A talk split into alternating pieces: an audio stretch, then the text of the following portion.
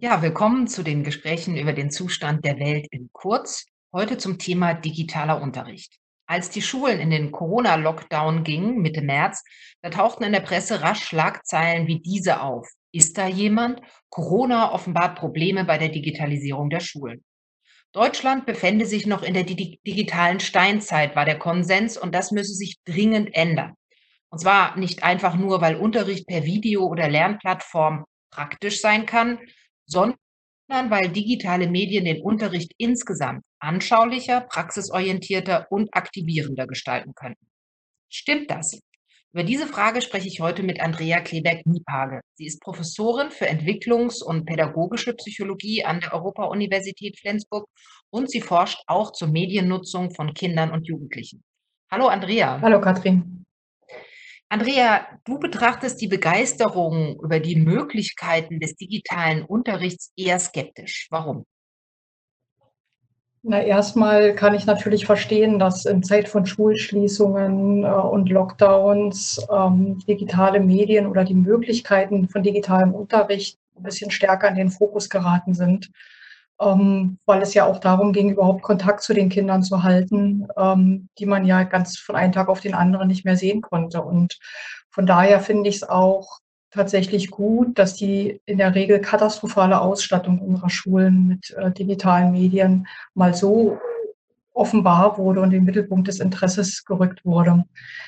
Ähm, es ging ja meistens jetzt darum, eben Kontakt mit den Kindern zu halten, Aufgaben zu verteilen, vielleicht mal ein Feedback zu geben. Ähm, wenn normalerweise über digitale Medien oder digitale Schule gesprochen wird, werden meines Erachtens aber die Möglichkeiten ähm, eher behauptet als tatsächlich belegt, die damit verbunden sein sollen. Also es gibt ja zum Beispiel den Digitalpakt äh, der Bundesregierung oder auch den Monitor Digitale Bildung der Bertelsmann Stiftung. Und da werden die Möglichkeiten in der Regel behauptet, ohne mal konkret zu benennen, welche dies nun genau sind. Und solche Unschärfen fallen mir halt als Wissenschaftlerin auf. Du hast es ja in deiner Anmoderation schon angesprochen. Zum Beispiel ähm, schreibt ja der äh, Digitalpakt der Bundesregierung, digitale Medien würden den Unterricht anschaulicher und praxisorientierter, aktivierender machen. Ähm, das wird in keinster Weise belegt. Und es impliziert ja sogar, Unterricht wäre im Moment nicht so, also nicht praxisorientiert oder anschaulich. Und äh, das halte ich schon für problematisch. Also du hältst die Kritik an dem jetzigen Unterricht problematisch oder du hältst problematisch, dass man irgendwie so eine Art Sprung hat, wie Unterricht plötzlich durch den Einsatz von digitalen Medien spannender werden könnte? Ja, sowohl als auch. Also letzteres wird im nur behauptet und äh, nicht mal durch ein Beispiel oder geschweige denn durch eine Studie belegt. Und dann gehe ich auch in der Tat nicht mit mit dem immerwährenden Schul- und Lehrkräfte-Bashing. Ähm, die würden den Unterricht äh, nicht gut genug machen äh, und jetzt braucht es digitale Geräte und Lehrkräfte können das alles nicht und jetzt müssen wir die qualifizieren. Und äh, die wollen das auch alle nicht, ähm, weil und dann Punkt, Punkt, Punkt, weil sie alles immer nur als zusätzliche Belastung begreifen würden. Und das äh, finde ich, ähm, das geht so nicht, ähm, einer Berufsgruppe da auch die Schuld zuzuweisen ähm, und gleichzeitig so zu tun, als ähm, würde jetzt ein Whiteboard an der Wand ähm, schulische Probleme lösen oder per se Unterricht besser machen. Das hängt ja noch von weiteren Kriterien ab. Von welchen denn? Na, aus der ähm, pädagogisch-psychologischen Forschung, die sich ja auch ähm, viel mit Lehrerhandeln auseinandergesetzt haben, ähm, wissen wir, dass einen guten Unterricht, ähm, dass der immer an der Lehrkraft hängt und ähm, ganz maßgebliche Kriterien ähm, Fachwissen sind, aber auch sowas wie Empathie, Fairness und Flexibilität. Und das äh, kann ich lernen. Dafür studiere ich ja auch mehrere, also viele Jahre und habe Praktika und so weiter. Ähm, und vielleicht bringe ich auch ein bisschen Schwung äh, qua eigener Persönlichkeit auch mit. Ähm, das hängt aber nicht von dem Medium ab, mit dem ich unterrichte. Also so kann ich auch analog unterrichten und das anschaulich und praxisorientiert und auch zukunftsweisend im Übrigen machen. Das kann ich aber auch mit digitalen Medien machen. Also vom Medium hängt es nicht ab. Schlechten Unterricht kann ich auch mit einem Whiteboard machen, äh, wo niemand was lernt und niemand was mitnimmt. Das bedeutet, die Digitalisierung ist jetzt zu sehr so eine Art, ähm, unsichtbares Händchen, so eine Art Zauberbegriff oder so eine so eine Vorstellung, so eine Fortschrittsvorstellung, wie sie es früher in der Moderne gab. Digitalisierung macht auf eine mysteriöse Art und Weise alles besser und es ist dir nicht konkret genug an den Problemen in der Schule angeknüpft. Ja, also ähm, Digitalisierung wird häufig gleichgesetzt mit ähm, besser, äh, weil es ist moderner. Also wenn über Digitalisierung gesprochen wird, wird beispielsweise auch viel in Anglizismen geredet. Also wer sich mal den Monitor Digitale Bildung der Bertelsmann Stiftung anschaut, dass der strotzt nur so von Anglizismen, was meines Erachtens so ein bisschen auf Moderne hinweist oder dass es peppig und fetzig ist. Aber was genau besser wird, das ist mir äh, viel zu unkonkret. Und wie ähm, konkrete und lange bekannte Probleme von Schule, und da will ich gar nicht bei den maroden Schulgebäuden anfangen, sondern beispielsweise ähm, die Bildungsbenachteiligung, wenn ich das mal als Beispiel nehme, wie das durch äh, digitale Bildung besser werden soll, ähm, das bleibt völlig offen. Das wird aber in solchen Unterlagen stets behauptet, also gerade Bildungsbenachteiligung. Und das wäre ja wirklich angeraten, weil Deutschland als äh, ein sehr reiches Land ähm, einen sehr starken Zusammenhang zwischen sozialer Herkunft und ähm, dem Bildungserfolg hat. Also da ausgleichend zu wirken, wäre schon prima. Nur wie das funktioniert, wird nirgendwo ausbuchstabiert. Und gerade in der jetzigen Situation sehen wir, dass ähm, allein digitaler Unterricht mitnichten Bildungsbenachteiligung ausgleicht, sondern äh, diese sogar noch verschärft, wenn beispielsweise gar nicht genügend Geräte im Haushalt vorhanden sind oder noch viel elementarer, die Wohnbedingungen gar kein konzentriertes Arbeiten zulassen, egal mit welchem Medium. Also da bedarf es doch meines Erachtens ähm, nicht ausschließlich einer Digitalisierung von Schule, sondern mal ein Überdenken von ähm, Sozialpolitik beispielsweise. Und das kommt da überhaupt nicht vor sondern es wird suggeriert oder es wird impliziert, wenn es nur digital wäre, ähm, dann wäre es mit Sicherheit ähm, gut und auf jeden Fall viel besser, als es im Moment ist. Also es klingt ein bisschen so, als wäre es auch so eine Art Ablenkung von den tatsächlich realen Problemen, die äh, sozialpolitische Probleme sind und die dann über Digitalisierung mysteriöserweise besser werden würden. Also den Eindruck könnte man gewinnen. Ähm, wir haben ja ähm, weitere große, auch gesellschaftliche Herausforderungen, die gerade an Schule herangetragen werden. Nehmen wir mal das Beispiel Inklusion. Ähm, auch hier wird ja häufig behauptet, Lehrer sind unwillig, sich darauf einzulassen und so weiter. Die äh, viele Arbeit an der Basis, die damit verbunden ist, wird sehr häufig nicht gesehen. Und was genau hier Digitalisierung besser machen soll, ähm, bleibt völlig offen. Aber das ist eben auch ein sehr unbequemes Thema. Also ähnlich wie äh, das immer wieder aufkehrende Thema mit den äh, sanitären Anlagen in Schulen. Ach, das ist auch unangenehm, ja. Und so ein schönes Whiteboard oder ein tolles, schnelles Internet, das kommt, will ich mal so lack sagen, fetzig daher. Ja, das ist nicht ekelig. Und darüber redet man sicherlich auch lieber, als über äh, die ganzen Basisprobleme, die es gibt. Und die Kritik an so einer Digitalisierung, das beschreibst du in einem äh, Vortrag auch, ist natürlich dann ganz schnell auch die, dass man die, die Digitalisierung kritisieren als die Alten gelten und die anderen, das passt jetzt so ein bisschen zu den Schultoiletten. Man ist sozusagen der alte Gestrige, der auf äh, Probleme hinweist, aber die wirklich neuen denken in Richtung Digitalisierung. Das macht so ein bisschen das Thema ja auch schwierig zu kritisieren. Ja, ist in der Tat schwierig, weil ähm, wenn man jetzt nicht zu den sogenannten Digital Natives gehört, äh, man sich so quasi schon ähm, qua Alter dem Vorwurf aussetzt, ähm, man würde jetzt äh, das sowieso nicht verstehen ähm, und die neue, der wäre der neuen Zeit gegenüber unaufgeschlossen und noch eigentlich viel frappierender, man würde jetzt äh, dazu beitragen, den Kindern und Jugendlichen die Zukunft zu verbauen. Ähm, das sind dann äh, so Totschlagargumente. Ähm, man würde das nicht verstehen. Ähm, das ist schon ein großer Hinderungsgrund, äh, sich da zu exponieren und ja gar nicht so sehr äh, alles in Frage zu stellen, aber auch mal kritische Fragen zu stellen oder tatsächlich nachzufragen, was heißt das konkret? Oder wie werden Dinge besser durch Digitalisierung? Also selbst das scheint mir momentan irgendwie kaum sagbar in diesem Diskurs um Digitalisierung. Wir haben jetzt, äh, viel über Digitalisierung in der Schule gesprochen. Das war eben ein großes Thema in Corona, aber parallel dazu, das ist ja 'n ganz interessante Schere, die du auch in einem, äh, Vortrag eben aufzeichnest, der private Diskurs der Digitalisierung, also wie viel Medien, wie lange sollen Kinder Medien nutzen, der sieht ganz anders aus. Da sagen alle: „Oh Gott, äh, zu viel Bildschirmzeit ist schlecht.“ Also, in der Schule ist es gut, privat ist es schlecht. Wie kommt's denn zu dieser Schere?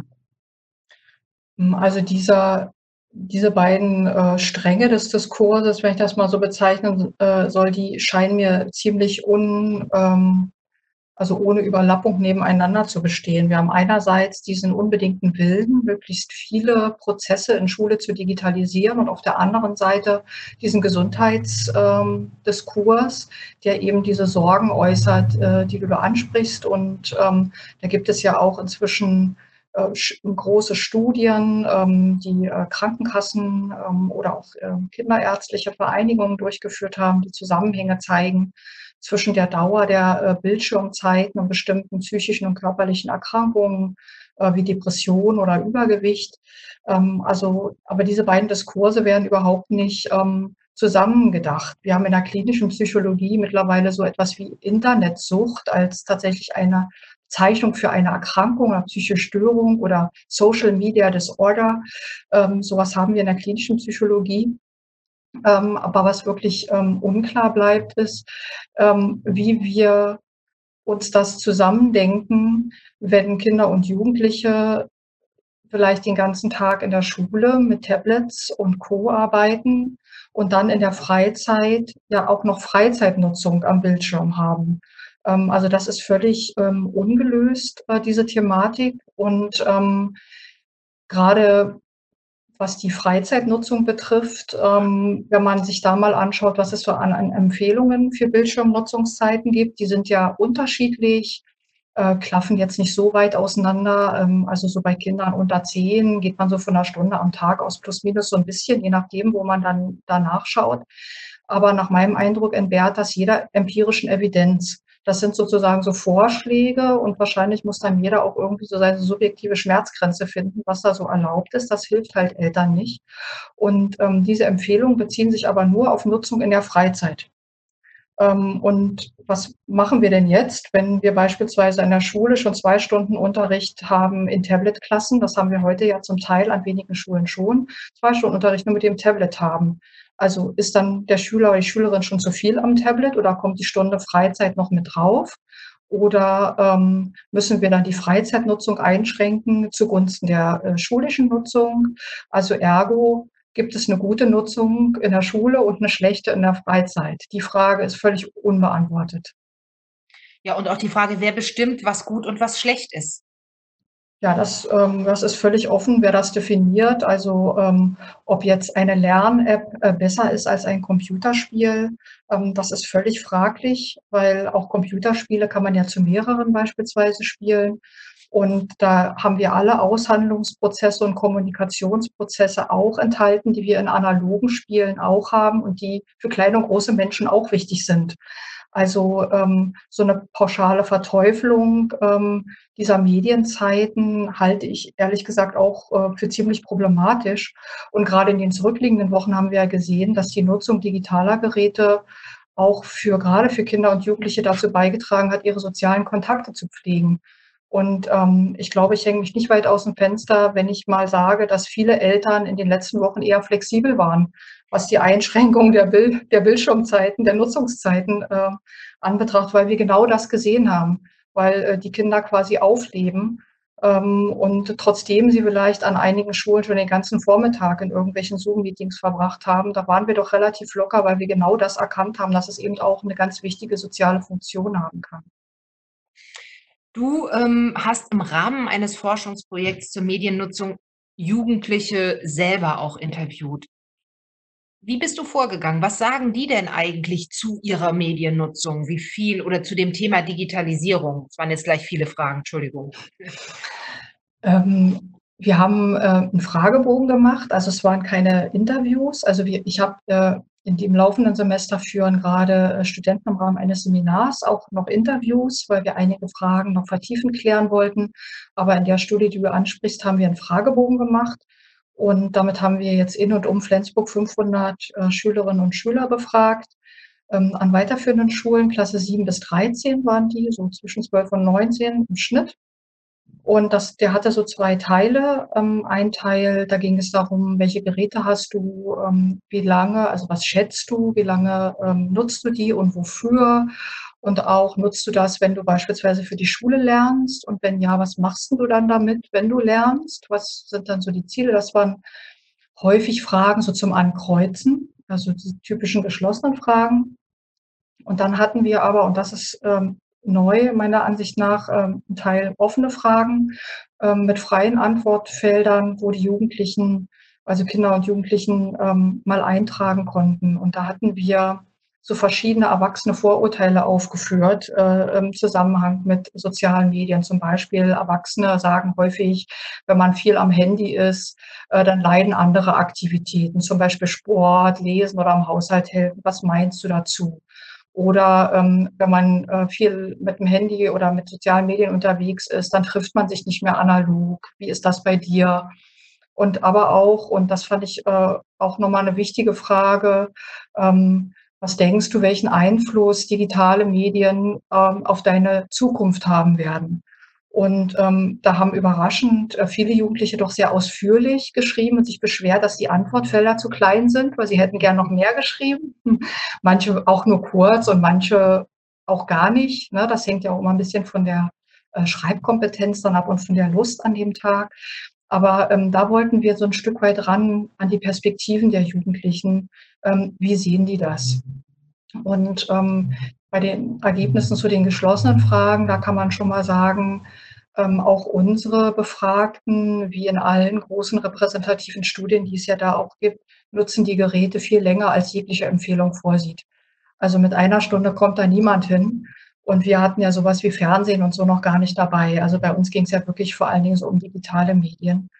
Ähm, was wir da auch gesehen haben, ist, ähm, dass ähm, offenbar soziales Milieu eine Rolle spielt, also Kinder und Jugendliche von Schulen ohne Oberstufe, wo wir qua Berufe der Eltern sehen konnten, dass es eher ein, ähm, also oder häufiger auch sozial sogenannte schwächere Milieus sind. Die sitzen auch länger an den Geräten, zumindest geben sie längere Nutzungszeiten an, haben dann häufiger dieses Feld angekreuzt bis zu vier Stunden am Tag. Und wenn man sich jetzt vorstellt, die sind schon sechs, sieben Stunden in der Schule und haben dann noch mal vier Stunden so Gerätezeit, da ist aber schon mal echt ein, ein Teil vom Tag weg. Ähm, also das sind Dinge, die wir gesehen haben. Und ähm, ja, für die offenen Fragen, wir waren auch erstaunt, wie ähm, nachdenklich Kinder und Jugendliche auf diese Fragen geantwortet haben. Und viele waren erstaunlich pragmatisch. Also ja, Sie haben zum einen auch eingeräumt, ja, man muss schon aufpassen, äh, dass man da nicht zu lange sitzt und das ist auch oft Zeitverschwendung. Das haben sie schon auch sehr selbstkritisch wahrgenommen. Ähm, sagt, ja, ist bei mir auch so oder bei mir ist es nicht so, aber bei anderen, je nachdem. Also das ähm, fand ich schon sehr ausgewogen. Sie haben das nicht einfach zurückgewiesen, sondern sich auch mit den Behauptungen schon auseinandergesetzt und haben, und das war ja noch vor Corona, auch durchaus betont, welche große soziale Bedeutung ähm, diese Medien eben haben. Allein schon, um analoge Treffen überhaupt zu vereinbaren. Ähm, weil man ja heutzutage gerade an den weiterführenden Schulen oft weit voneinander entfernt wohnt und man das alles ein bisschen organisieren muss. Ähm, also schon dafür nutzen die das auch. Oder eben auch, gerade wenn man sich nicht treffen kann, dass man sich aber trotzdem unterhalten kann. Und interessanterweise auch, um, um zusammen zu lernen und um Dinge für die Schule zu recherchieren. Also das sollten wir nicht unterschlagen, ähm, dass ähm, die Medien auch dazu dienen, natürlich ähm, ja die Hausaufgaben zu erledigen oder mal jemanden um Rat zu fragen. Ähm, Andrea, wir haben jetzt leider nicht Zeit. Ich würde, glaube ich, zwei Fragen deshalb gerne zum Schluss noch zusammenbringen. Du hast am Anfang ja gesagt, oder zur Digitalisierung in der Schule, da sind noch viele Fragen offen. Das ist ein großer Begriff, der aber wenig erforscht ist. Gleichzeitig hast du jetzt eine äh, Studie mit, äh, Kindern und Jugendlichen, die sich sehr reflektiert geäußert haben. Deshalb meine Frage: Bräuchte es mehr empirische Forschung in diesem Bereich und vielleicht eine Forschung, so wie du das jetzt gerade auch, äh, vorgeführt hast, die Kinder und Jugendliche stärker mit einbezieht, auch wenn das wissenschaftlich von den Standards her vielleicht schwierig ist? Ja, da braucht's unbedingt mehr Forschung. Also schon aus der Perspektive von Kindern und Jugendlichen, weil äh, die ja diejenigen sind, die mit diesen digitalen Medien in Zukunft am meisten zu tun haben werden, von den Auswirkungen am meisten betroffen sein werden. Aber so bleibt ja auch zu hoffen, ähm, die meisten Möglichkeiten zur Gestaltung haben werden. Also ähm, und ob das ähm, was die wissenschaftlichen Standards betrifft, schwierig ist, äh, das wage ich mal noch zu bezweifeln. Ähm, da können wir kreativ sein und ähm, uns auch was einfallen lassen. Ähm, das halte ich jetzt noch gar nicht so für so ein großes Problem. Ich denke, wir müssen auch rankommen, welche Bedürfnisse erfüllen diese Geräte für Jugendliche, auch welche Inhalte werden genutzt, um für die Alltagsnutzung äh, dran zu kommen, aber auch ähm, zu fragen, an welcher Stelle können die Lernprozesse unterstützen. Also an welcher Stelle stören sie auch eher, aber wo können sie wirklich helfen und Dinge besser machen? Und äh, das können wir nur im Zusammenarbeit mit den Schülern und in dem Fall auch mit den Lehrern besser bestimmen. Und ich finde noch einen dritten Punkt, ähm, der viel besser erforscht werden müsste, der Zusammenhang zwischen den Mediennutzungszeiten und entsprechenden äh, physischen oder psychischen Erkrankungen weil die bisherigen Studien ähm, weisen recht eindrucksvolle Zusammenhänge auf, aber die Richtung dieser Zusammenhänge oder Ursachen, Kausalitäten sind damit ja überhaupt nicht benannt. Also es kann durchaus sein, ähm, dass, ähm, so wie das häufig dann insinuiert wird von denjenigen, die Studien replizieren, dass jemand, der vier Stunden am Rechner sitzt, schon deswegen übergewichtig ist, weil er dann eben sich nicht anders bewegt und dazwischen noch Riegel in sich reinmampft. Es kann aber auch sein, dass das übergewichtige Kind ähm, vor dem Computer sitzt, weil es in der Schule gehänselt wird wegen seines Übergewichts und keine Freunde hat. Und das wissen wir alles nicht. Und ähm, um da auch ein bisschen besser zu bestimmen können, was ist denn für ein gedeihliches und sozialverträgliches Aufwachsen auch eine angemessene Zeit der Nutzung, ähm, da müssen wir viel, viel genauer nachfragen. Also eine Aufforderung zur weiteren Forschung. Unbedingt. Vielen Dank, Andrea, für dieses Gespräch. Sehr gerne.